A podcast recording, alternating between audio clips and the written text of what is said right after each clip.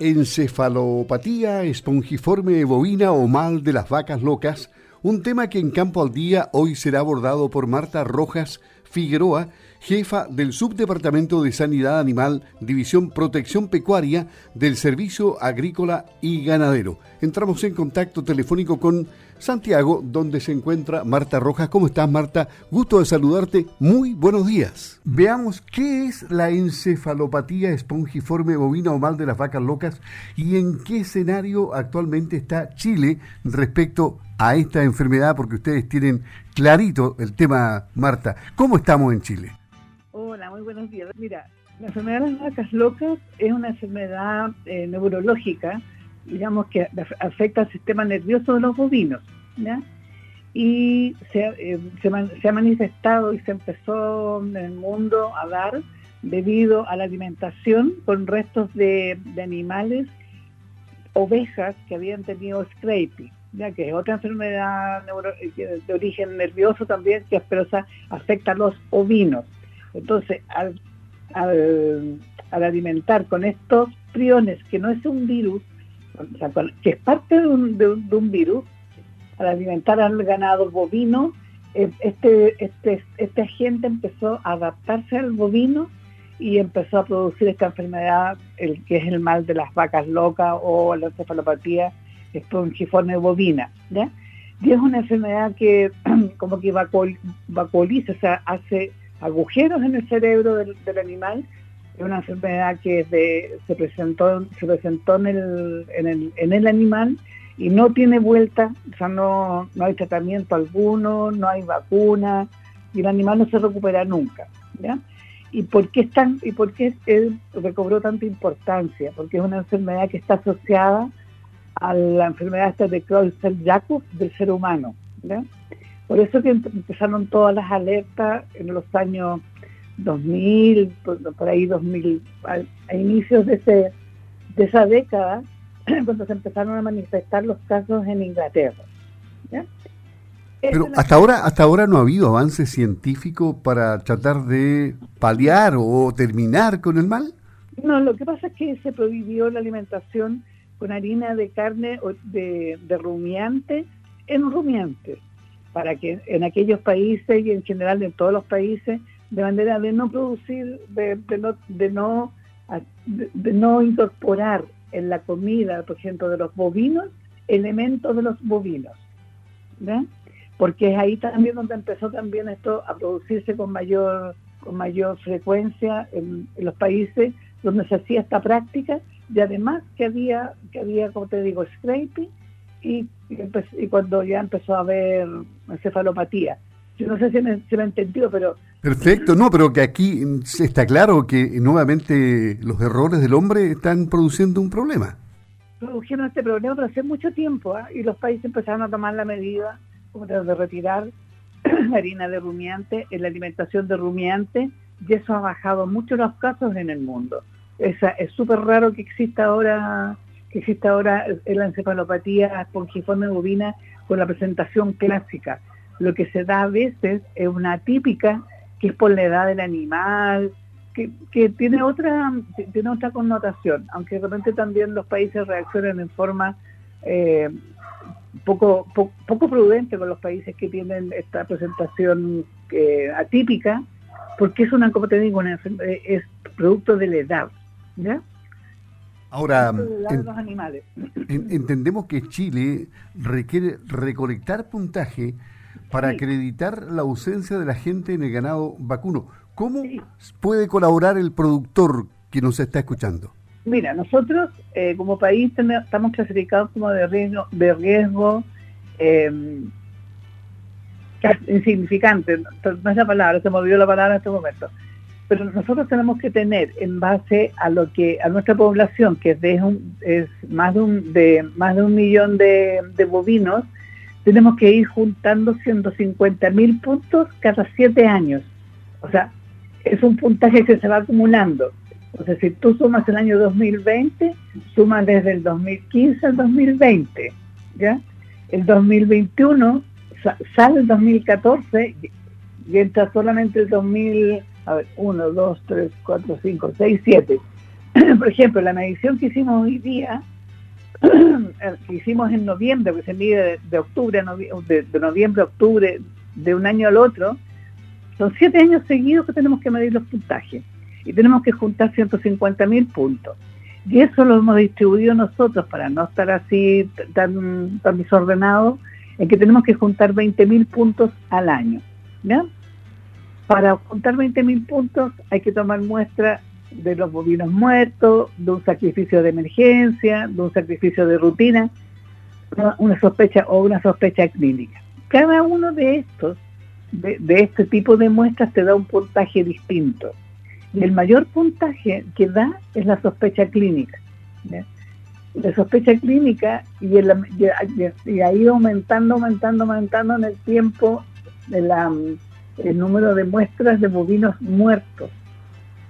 Entonces eso nos hace que de repente tengamos tan, eh, ¿cómo se llama? Tengamos muchas muestras, pero con poco, puntaje, porque como que ha ido, nos ha ido disminuyendo la, sospecha clínica de animales, y que sospecha clínica no es cualquiera, es aquellos animales, por ejemplo, que, el agricultor le avisa al SAC, ¿ya? que le avisa al SAC que tiene animales, que un animal que se ha muerto con sintomatología neurológica, ¿ya?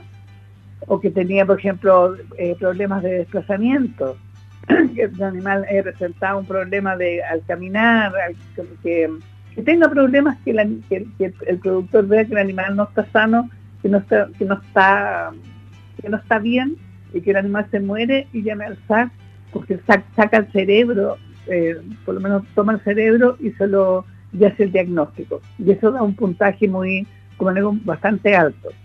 ¿Por qué es tan importante mantener este, este puntaje? Es porque nosotros hemos, se, ha abierto mercado para exportación de animales en pie, como China, ¿ya? Y, la carne, y, también, eh, también carne, producto de nuestra situación sanitaria respecto a ED, nuestra clasificación. Por lo tanto, por eso que es importante, porque cada vez nos, nos cuesta juntar, nos cuesta juntar el puntaje. y eso es, es lo que eso es lo que nos nos llevó a, juntarnos con la Corporación de la Carne para hacer un llamado de, atención, si bien es cierto, no, no estamos así en peligro inminente de no cumplir, pero, pero fíjate que nosotros este año, este año o el año pasado, cuando digo que es de, octubre, de noviembre a octubre, juntamos, llevamos 163 mil puntos, por lo tanto bastante cercano a los 150 mil. ¿Ya? Entonces, ya hay años que logramos conseguir 35 mil puntos en un año con la cantidad de muestras en plantel que se, que se produjeron, que se avisaron, donde participa el ganadero. Entonces, por eso es que es tan importante la participación del ganadero en, en seguir obteniendo este puntaje, en seguir manteniéndolo. Que al final es el que respalda las exportaciones de, como te digo, vuelvo a repetir, como que respalda las exportaciones de los animales en pie a China y, los, y la carne a China. O sea, eh, eh, eh, importante. ¿Existe un, temor de, dar a conocer casos sospechosos? No sé si será temor. Yo creo que se nos ha ido de repente como el medio olvidando. O sea, por eso que de repente hay que sacar estos temas, hay que volver a, ¿cómo se llama? hay que volver a mostrarlos de, manera de incentivar incentivar la denuncia de, las de, animales que, que, se sospeche que tengan alguna sintomatología neurológica. Bueno, digo, o sea, de repente se producen, se producen porque puede un animal, no sé, pues, o sea, se haya comido una, se haya comido una, una planta venenosa que, el ganadero no supo, ya, y presenta signos, signos así de, de daño neurológico en el sentido que como le digo, yo creo que lo, más común es si tienen problemas de, marcha de una mar, de, desplazamiento del animal o los bovinos muertos en predio. Porque si nos basamos solamente en nuestro sacrificio de rutina, que menos mal que ha ido disminuyendo, eso no nos da nada, nos aumenta, nos aumenta, nos aumenta el volumen de muestras del laboratorio, pero no nos da ni un solo punto. Entonces lo ideal es volver a retomar, acercarse al SAC, preguntar, qué sé yo, que si, hay bovino muerto en, el predio, también, también es una muy buena fuente de datos para, para la vigilancia y también de puntaje. Pero como les digo, lo que la, lo que la lleva, como se dice, es aquellos animales con signos neurológicos y después los bovinos muertos previos. Usted, dime. Sí, ¿Ustedes van a continuar haciendo reuniones eh, virtuales a lo mejor, involucrando a organizaciones y, a productores en el país? Sí, por eso que eh, nosotros llamamos a la, Corporación de la Carne para hacer esta presentación y hacer este, esta, este incentivo, ¿ya? Y porque son los son los más interesados en el tema de que reúne a, ganaderos que en sus manos está el, tema de mantener ese puntaje de mantenerlo mantenerlo mantenerlo. De no pasar sustos digamos porque hay un hay un año por ahí entre medio que nos puede afectar mucho que el año 2018 se juntaron 141 mil puntos solo. Entonces en algún momento ese ese baja puntaje nos va a afectar el promedio. Ahora eh, quedó claro este tema y esperemos la colaboración de todos los productores. Sí, como les digo, perdona, hay que recordar que el sistema, los sistemas de vigilancia, sin la participación del propietario, que es el dueño de los animales, no funcionan. Ya, en relación a otras materias sanitarias que pueden causar preocupación, eh, ¿cuáles son los avances esperados para brucelosis y la tuberculosis bovina en Chile durante este año 2021? Mira, en brucelosis a la fecha llevamos eh, hemos identificado tres cuarentenas, no, perdón, dos cuarentenas nuevas, ¿ya? O sea, que es bastante, bastante, bastante bueno en el sentido que comparado con el año pasado y, tenemos vigente, eh, tenemos seis, seis cuarentenas vigentes, como les digo, seis cuarentenas vigentes y de esas dos son de este año. Por lo tanto, hay cuatro que quedaron del año del año pasado. Ahora la población la población bovina es bastante pequeña, o sea, no, no es no es una población que digamos son 3.500 o sea, 500 animales en un predio. Son, estamos hablando alrededor de 10 de, de 10 de 10 de animales por predio, al máximo 91. ¿ya? Por lo tanto ha habido un avance, eh, también se, está haciendo, lo que se está haciendo ahora con, con los focos es reforzar el tema de la vacunación de manera de limpiar bien el área. Usted sabe, si, si hay un foco, hay que entrar, tenemos que vacunar, tenemos que vacunar con el RB51 porque es la manera de tener la infección del en, dentro del predio como que la como que la, la pueda difundir a los predios a los predios vecinos. Por eso que es tan importante ese manejo de la vacunación en un predio, en un predio que está infectado. Ahora, nosotros las en lechería no hemos detectado nada, todo esto es crianza, es decir, producción de, animales para, para carne, pero como digo, predios pequeños. Y la feria sigue siendo nuestro mecanismo de vigilancia espectacular, porque de las seis, de los seis que están en cuarentena, cuatro fueron detectados por feria. Entonces, cuando nos habían dicho que por qué no suspendíamos, no, suspendíamos el museo feria, nosotros siempre hemos dicho que no porque la verdad es que es un mecanismo muy, muy bueno de detección de animales, positivo. Entonces todavía nos quedan áreas, eh, de repente aparecen áreas que no, que, que, que aparecen en una cuarentena, pero ya como le digo son, son, los, son los menos. Entonces es un, gran avance en lo que estamos teniendo. y, y la tuberculosis nos faltaría un... Sí, el tema de la tuberculosis como les han demostrado, hemos ido bajando la, prevalencia en el, la prevalencia y la incidencia, o sea, la incidencia sobre el número de casos nuevos dentro de la zona de erradicación, que, va, bastante, bastante avanzada, y por lo tanto, si va bajando la incidencia, también va bajando la prevalencia, o sea, el número de, el número de casos existentes en un, en un área geográfica. El personal de seguridad está atento, ¿ah? el patio, es el patio que en el patio abajo empiezan a hacer unos perritos. Entonces, sí, el personal de seguridad funciona aquí.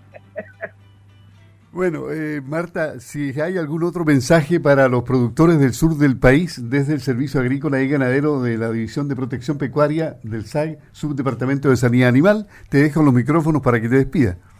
Sí, no solamente recordar, como decir, que la, vigilancia y la sanidad animal es un trabajo en conjunto entre el SAC, o sea, entre los productores o los dueños de los animales y nosotros el SAC. Nosotros estamos para apoyar, para hacer crecer este rubro, para mantener las exportaciones y también nos gustaría que no se olvidaran del, uso prudente de antimicrobianos, que si bien nosotros tenemos una muy buena sanidad animal y no, no, es, no, no es una no es una falacia, pero eh, pero también tenemos que ser ahora ser muy prudentes en el uso de antimicrobianos. Estamos trabajando en conjunto con la Corporación de la Carne, como hicimos otro día una jornada muy interesante también con la Universidad Austral y también tuvo la corporación, por lo tanto hay mucho trabajo que hacer ahí, muy bonito y que nos, que nos va a ayudar a seguir pudiendo exportar sobre todo carne. Así que eso es una es un trabajo muy lindo que se nos viene y que, que también va a ser súper responsable cuando, cuando se usan los antimicrobianos en la producción animal. Muchas gracias, Marta. Marta Rojas, Figueroa, jefa, eh, ella es jefa del Subdepartamento de Sanidad Animal de la División Pecuaria del Servicio Agrícola y Ganadero. Que tengas un muy buen día. Hasta pronto. Muchas gracias. Igual, un gusto hablar con ustedes. Ok, igualmente, adiós.